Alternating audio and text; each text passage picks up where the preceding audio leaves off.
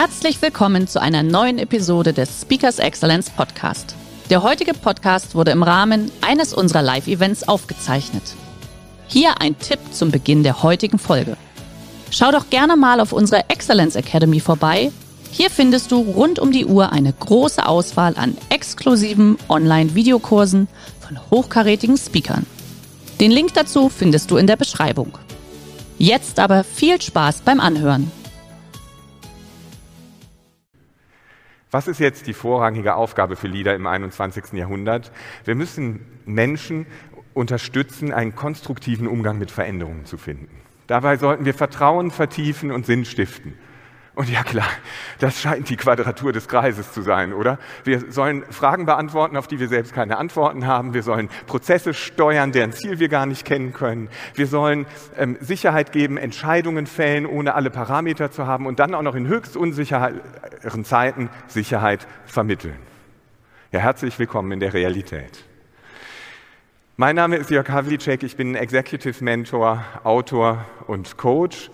Und gemeinsam mit meinen Kollegen unterstützen wir seit 17 Jahren Verantwortungsträger in der persönlichen Weiterentwicklung und Unternehmen in der Organisationsentwicklung.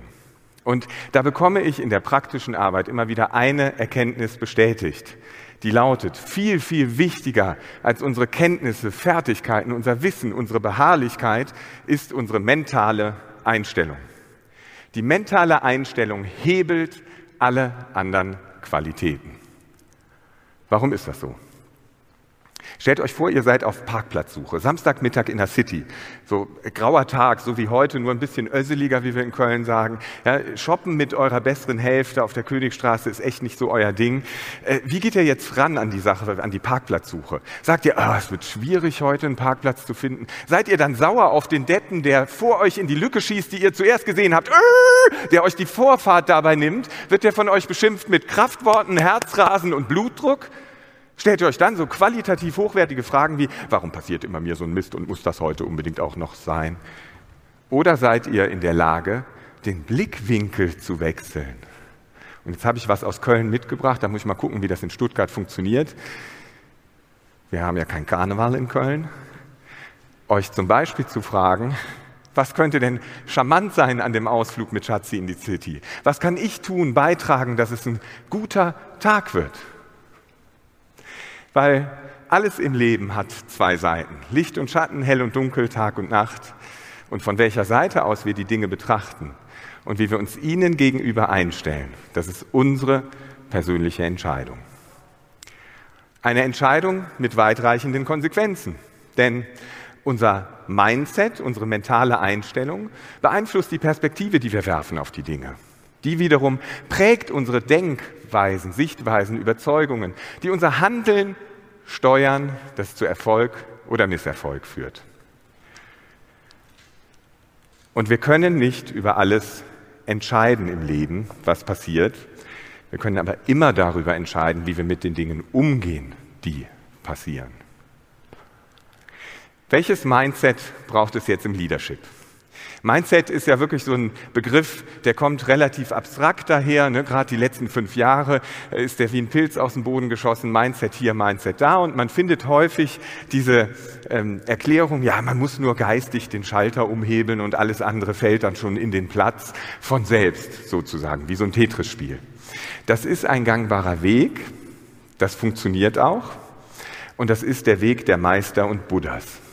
Und ich glaube, die wenigsten von uns die haben Zeit im Stress des Alltags, sich in aller Muße unter den Bodybaum zu setzen, sieben Jahre zu meditieren, bis wir unseren Geist so sehr beherrschen, dass wir in jeder Situation eine heiter gelassenere Einstellung, lösungsorientiert, chancenorientiert garantieren können. Deswegen gute Nachricht, es gibt nicht nur den Weg von innen nach außen, also if you can dream it, you can do it. Es gibt auch den Weg von außen nach innen, indem wir dort ansetzen, wo unsere Einstellung, unser Mindset sehr, sehr deutlich zutage tritt. Das ist unser persönliches Verhalten, unsere Kommunikation, unser Umgang mit anderen Menschen. Und was ist die wichtigste Erkenntnis hierbei? Die wichtigste Erkenntnis für unseren Umgang mit anderen Menschen ist, wir sehen die Welt nicht so, wie sie ist, sondern wir sehen die Welt so, wie wir sind. Was ist jetzt, was das Leadership angeht, der größte Fehler im Mindset eines Leaders, der größte Bug sozusagen im Betriebssystem, der größte Betrieb, Bug im Betriebssystem eines Leaders ist, dass wir selbst uns zu wichtig nehmen. Wir denken, es gibt nur eine Auffassung, eine Lösung zum Ziel. Wessen nämlich? Die eigene. Halleluja. Und das projizieren wir jetzt auf alle anderen Menschen und denken, die müssten genauso ticken und handeln und denken wie wir.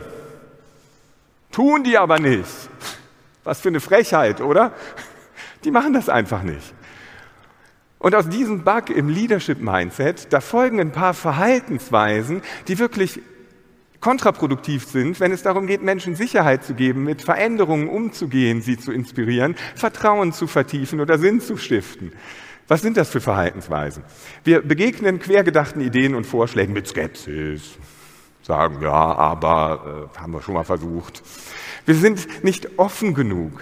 Wir ähm, sind verfallen stattdessen lieber in so eine Diskussion, wo es darum geht, wer hat die bessere Idee, wer hat recht, äh, wer, wer hat den besseren Weg zum Ziel. Es, es mangelt uns an Anerkennung und Dankbarkeit, an Offenheit für die Vorschläge des anderen und stattdessen verfallen wir in Mikromanagement und Kontrollwahn. Hast du das auch schon erledigt und denk bitte hieran und daran? Ja, und so manche Führungsetage, die erinnert auch im 21. Jahrhundert noch eher an den Hof Ludwig des 14. anstatt ans 21. Jahrhundert. Da wird der Bote geköpft, obwohl er überhaupt nichts dafür kann für die Informationen, die er überbringt. Oder man mauert mit Informationen, weil man ja seinen eigenen Posten sichern will. Auch auf dem höchsten Thron sitzen wir mit unserem eigenen Hintern. Stammt von Montaigne. Oder wir schmücken uns mit fremden Lorbeeren. Oder wir schieben unsere Fehler dem anderen zu. Und bei all dem gilt natürlich, dass es zum Teil menschlich, wir reden hier über Marotten, die sich ausmerzen lassen. Es ist menschlich. Selten sind wir uns der Wirkung unseres Verhaltens hundertprozentig bewusst. Deswegen ist Feedback so wichtig im Unternehmen. Ja, wir Menschen leben im blinden Fleck unserer selbst. Solange bis jemand kommt und uns ein ehrliches Feedback gibt. Ich sage immer, spart euch als Unternehmer die teuren Berater, sorgt dafür, dass die Leute im Unternehmen miteinander reden. Und jetzt habe ich eine ehrliche Frage an euch. Folgende Situation. Ihr wollt mit eurer besseren Hälfte essen gehen. Ihr geht gerne zum Italiener, der ist so gemütlich, leckeres Essen, freundliche Bedienung, netter Dekor. Eure bessere Hälfte schlägt vor, komm, lass uns mal zum Thailänder gehen, der hat neu aufgemacht in der Stadt. Ihr sagt, na gut, man muss Veränderungen gegenüber offen stehen, machen wir das mal, probieren wir das aus. Ihr geht zum Thai und was soll ich sagen? Der Dekor ist nicht ganz so gemütlich, nicht ganz so freundlich, wie man das vom Thai gewohnt ist. Es liegt ein fettiger Flier in der Luft und ich rede nicht über die Qualität des Essens, was vor euch steht. Ehrliche Antwort. Wer von euch sagt etwas? So nach dem Motto, wir sind ja nur hier, weil du hier hin wolltest. Ich wollte lieber zum Italiener, könnte mir auch passieren. Wer von euch ist wirklich in der Lage, nichts zu sagen? Exzellent. Darum geht es im Leadership. Im Leadership müssen wir sehr viel mehr lernen, wegzulassen, loszulassen, Dinge nicht mehr zu tun, die wir bis dahin getan haben. Und das ist keine einfache Sache. Warum nämlich nicht? Viele Lieder, wir tappen nur zu gerne in die Kompetenzfalle. Was meine ich damit? Wir sagen, hey, das, was mich hier hingebracht hat an die Spitze, das bringt mich natürlich auch weiter, oder? Ja. Was hat mich hier hingebracht? Ich habe der ganzen Welt bewiesen, wie schlau ich bin. Ich hatte die besten Ideen, meine Durchsetzungskraft. Und das sind leider nicht die Dinge, die mich wirklich weiterbringen in einer Leadership-Position, wenn es darum geht, Vertrauen zu vertiefen Menschen zu inspirieren, mit Veränderungen umzugehen und Sinn zu stiften. Wir müssen uns also, wenn wir in einer Leadership-Position ankommen, sehr viel mehr die Frage stellen, sehr viel weniger die Frage stellen, wie kann ich das, was ich bis hierher gemacht habe, besser machen, sondern stattdessen die Frage, was kann ich stattdessen tun? Und das ist nicht einfach für unser Selbstverständnis, für unser Ego, denn in der Leadership-Position müssen wir den Shift machen es geht nicht mehr um uns, um mich, mich, mich, meine Karriere, mein Vorankommen, sondern um wen geht es? Es geht um die anderen. Meine Mitarbeiter, meine Kunden, meine Kollegen. Es geht darum, die stark zu machen. Und das ist nicht ganz einfach für unser Ego, für unser Selbstverständnis. Ja? Unsere Mitarbeiter, die Menschen wollen ehrliche, integre, authentische Lieder haben, Menschen zum Anfassen. Und wenn uns das gelingt, dann können wir auch zu Vorschlägen sagen, hey, ist ja interessant, wie meinst du das? Und spinnen weiter auf der Vorstellung des anderen. Wir können Dankbarkeit und Anerkennung zeigen. Wir können unsere Toleranz vertiefen, unser eigenes Handeln in einen höheren Zweck verschreiben. Wir können ehrlich unsere Empathie und unser Verständnis ausweiten und auf die Art wirklich zum Vorbild werden. Und das ist übrigens auch Voraussetzung für jegliche zukunftsträchtige Organisationsform und Zusammenarbeit, ob es das agile Arbeiten ist oder sich selbst organisierende Teams oder ähm, befreite Unternehmen. Das funktioniert tatsächlich. Lasst los, gebt Freiheit, entlasst die Menschen in ihre Verantwortung, weil dann entstehen auch wirklich gute Lösungen. Lösungen jenseits des Tellerandes. Wie der weise Mullah, die Geschichte, die spielt im Orient. Da hatte ein alter Mann drei Söhne, der war verstorben und hatte seinen drei Söhnen 17 Kamele vererbt. Und er hatte verfügt, dass der Älteste die Hälfte der Tiere bekomme, der Zweitälteste ein Drittel der Tiere und der Jüngste ein Neuntel der Tiere. Jetzt saßen die drei zusammen und zerbrachen sich den Kopf bei aller Arithmetrie. Sie fanden keine Lösung, ohne eines der Tiere zu teilen und das kann ja auch nicht die Lösung sein. Da kam ein weiser Muller des Weges geritten auf seinem Kamel, hörte sich das Problem an, überlegte kurz und sagte, ich hab's.